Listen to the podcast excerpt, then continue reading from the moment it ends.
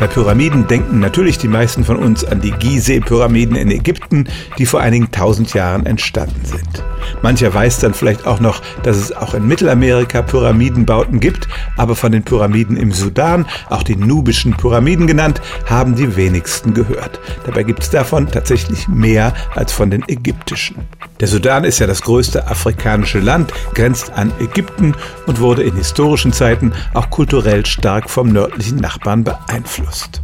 Und als um das Jahr 1000 vor Christus herum die Ägypter aufhörten, Pyramiden zu bauen, begann die Mode sich im Sudan erst richtig auszubreiten.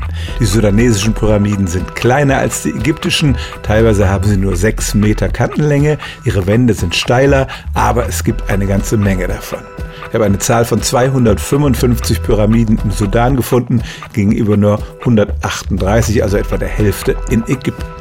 Der Zweck der Pyramiden war ein ähnlicher. Auch in den sudanesischen Pyramiden wurden Herrscher begraben, aber irgendwann waren es nicht mehr nur die Könige, sondern jeder reiche Bürger konnte sich so ein Mahnmal bauen lassen. Irgendwann war es dann nichts Besonderes mehr und die Sache geriet aus der Mode.